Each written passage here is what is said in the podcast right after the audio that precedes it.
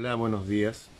Ayer le estaba contando la historia de este libro donde nombran al rey de Tartaria, el hermano menor de un tipo que tenía tierras, al parecer, si le heredó Tartaria a su hermano, que según el libro llegaba hasta donde llega India, China y Rusia y otros lados, ¿cómo sería el imperio del hermano mayor?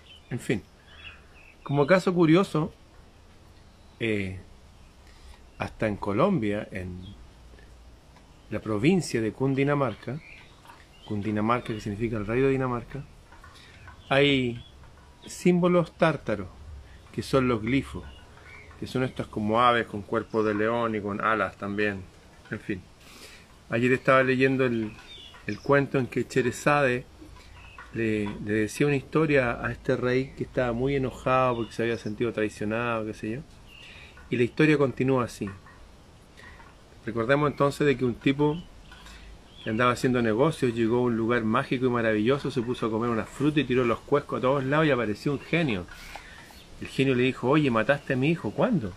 Al tirar el cuesco mataste a un hijo mío, que son de esas razas invisibles que hablaban en todas las culturas antiguas y que ya no se mencionan.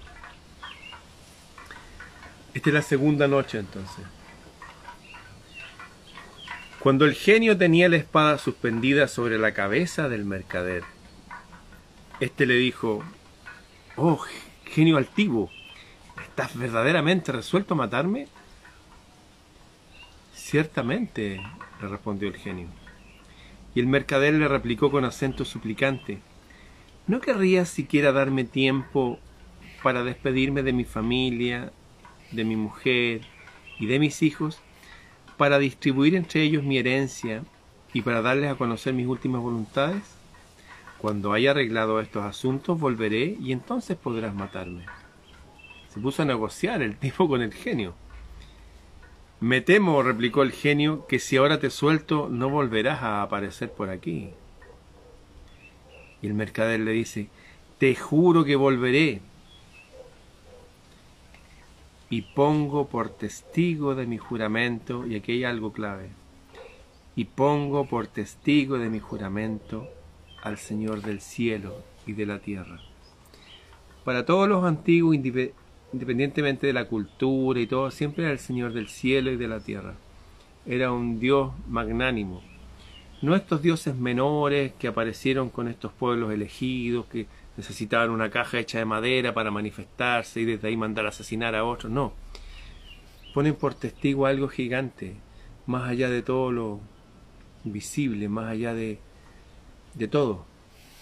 Pongo por testigo al Señor del cielo y de la tierra y ambos creían en eso. El mercader humano y este genio también creía en eso.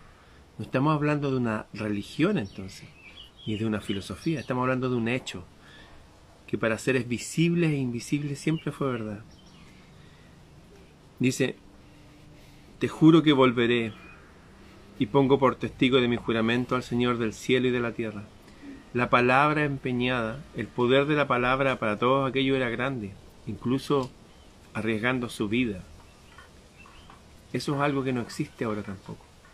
No existe una concepción de la divinidad como aquella, no existe un poder de la palabra empeñada, no existe la certeza de que hay seres visibles e invisibles.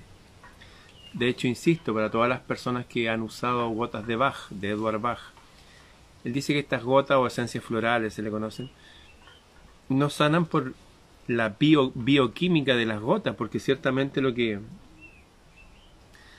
lo que cosechan es el rocío, el rocío de la mañana que cae sobre los pétalos de las flores.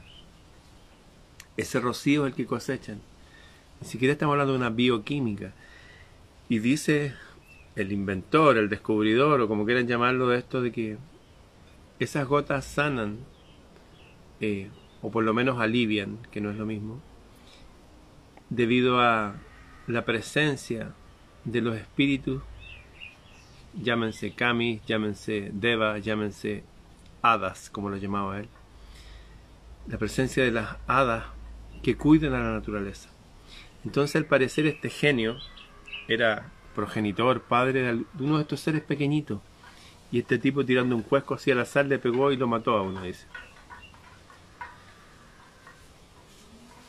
Te juro que volveré y pongo por testigo de mi juramento al Señor del cielo y de la tierra. Y el genio ya empieza a, considerarlo y dice, bueno, ¿y qué plazo necesitas para ir a despedirte de tu gente? Necesitaré un año para despedirme de mis hijos y de mi familia. Recordemos que este hombre andaba viajando a caballo en unas tierras gigantes. Con un año tenía para ir y volver. Necesitaré un año para despedirme, despedirme de mis hijos y de mi familia y para liquidar los bienes que me han sido confiados. De modo que a principios del año que viene me tendrás aquí de vuelta. ¿Mm? ¿Y tomas a Dios por testigo de tu promesa? preguntó el genio. Sí, contestó el mercader. ¿qué pasa? Porque también puede haber dicho, sí, ya lo tomo y chao, y no vuelve. Se dice que cuando el ser humano empezó a usar mal la palabra, por lo menos, por ejemplo, no cumplir estos juramentos, la presencia de la divinidad se empezó a ir de este mundo y quedamos solos. ¿Y tomas a Dios por testigo de tu promesa? preguntó el genio. Sí, contestó el mercader, y puedes estar tranquilo respecto a mi juramento. Después que hubo jurado y el genio le hubo, dado, hubo soltado, se montó de nuevo en su caballo y con el corazón dolorido se puso en marcha y viajó sin detenerse hasta llegar a su casa. Cuando estuvo en presencia de su mujer y de sus hijos, que lo recibieron con grandes muestras de alegría, comenzó a derramar copioso llanto, extremadamente abatido y desconsolado, lo que alarmó grandemente a su gente. Su esposa le preguntó que por qué lloraba y por qué estaba tan afligido cuando toda la familia se alegraba de su regreso. Y él les dijo, ¿Cómo no he de desconsolarme? respondió el mercader, si solo me queda un año de vida. Y enseguida les refirió lo que durante el viaje le había sucedido con el genio, y el juramento que le había prestado de volver al cabo de un año para recibir de sus manos la muerte. Oyendo esto, todos lloraron. La esposa se golpeó el rostro y se arrancó los cabellos. Las hijas prorrumpieron en gritos de dolor y los hijos grandes y pequeños se lamentaron a voces. Todos quedaron sumidos en la más profunda tristeza. Aquella casa ofrecía el espectáculo más conmovedor que imaginarse se pueda. Al día siguiente, comenzó el mercader a repartir su herencia entre los suyos. Otorgó testamento, hizo regalos y limosnas cuantiosas. Llamó a testigos y escribanos, emancipó a sus esclavos y esclavas, dio a sus hijos mayores la parte de bienes que les correspondía, tomó sus disposiciones testamentarias en cuanto a la parte perteneciente a sus hijos menores, entregó a su esposa lo que de derecho le correspondía, y ocupando en estos negocios estuvo hasta que transcurrió un año momento en el cual solo le quedaba lo que podría necesitar para el viaje. Entonces hizo sus preparativos de marcha, se levantó, habló con el cielo, puso en su equipaje su mortaja y se despidió de su mujer y de sus hijos, que lloraban y gritaban amargamente, y que a todo trance querían acompañarle para morir junto con él.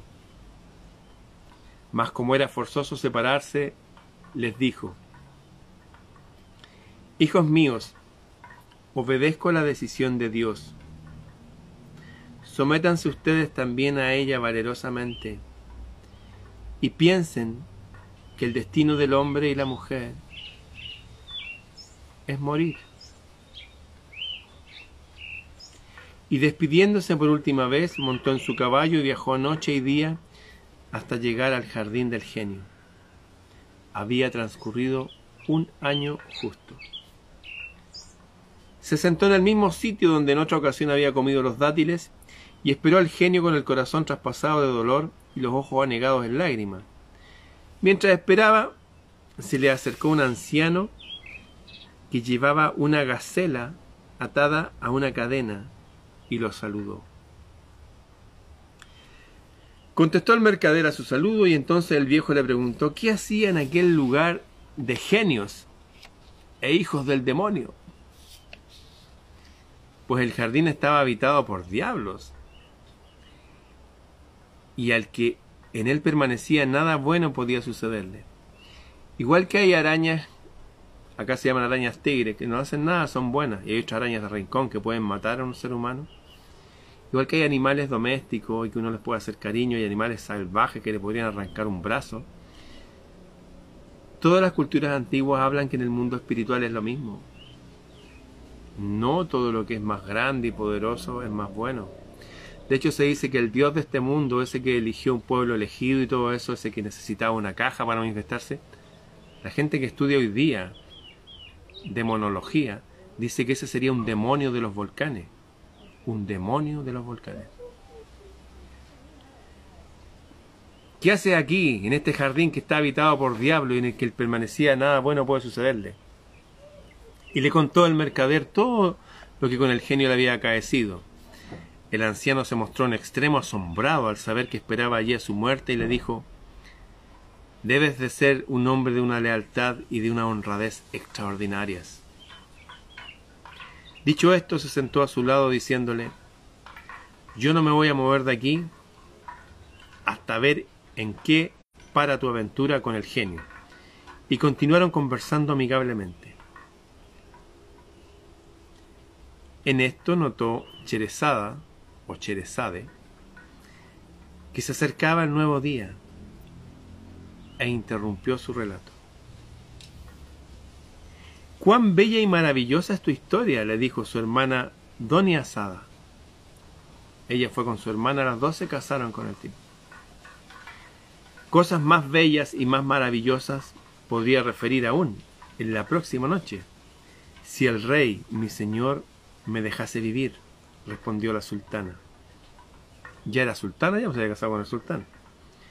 El sultán, resuelto a oír el final, le perdonó la vida también aquel día. Estoy leyendo, como les digo, Las Mil y Una Noches, que para mi antigua profesora de religiones comparadas, Reino Salvatierra, no sería un libro de cuentos nomás, sino que por la cantidad de información a la que se refiere sería un libro prediluviano lo subí para que lo descarguen gratis en Facebook Ramón Freire. Eso, en mi Facebook personal, también en mi grupo Planeta Celta y en mi, tele, en mi Telegram Música y Libros. Eso, queridos amigos, espero que les haya gustado. Nos vemos.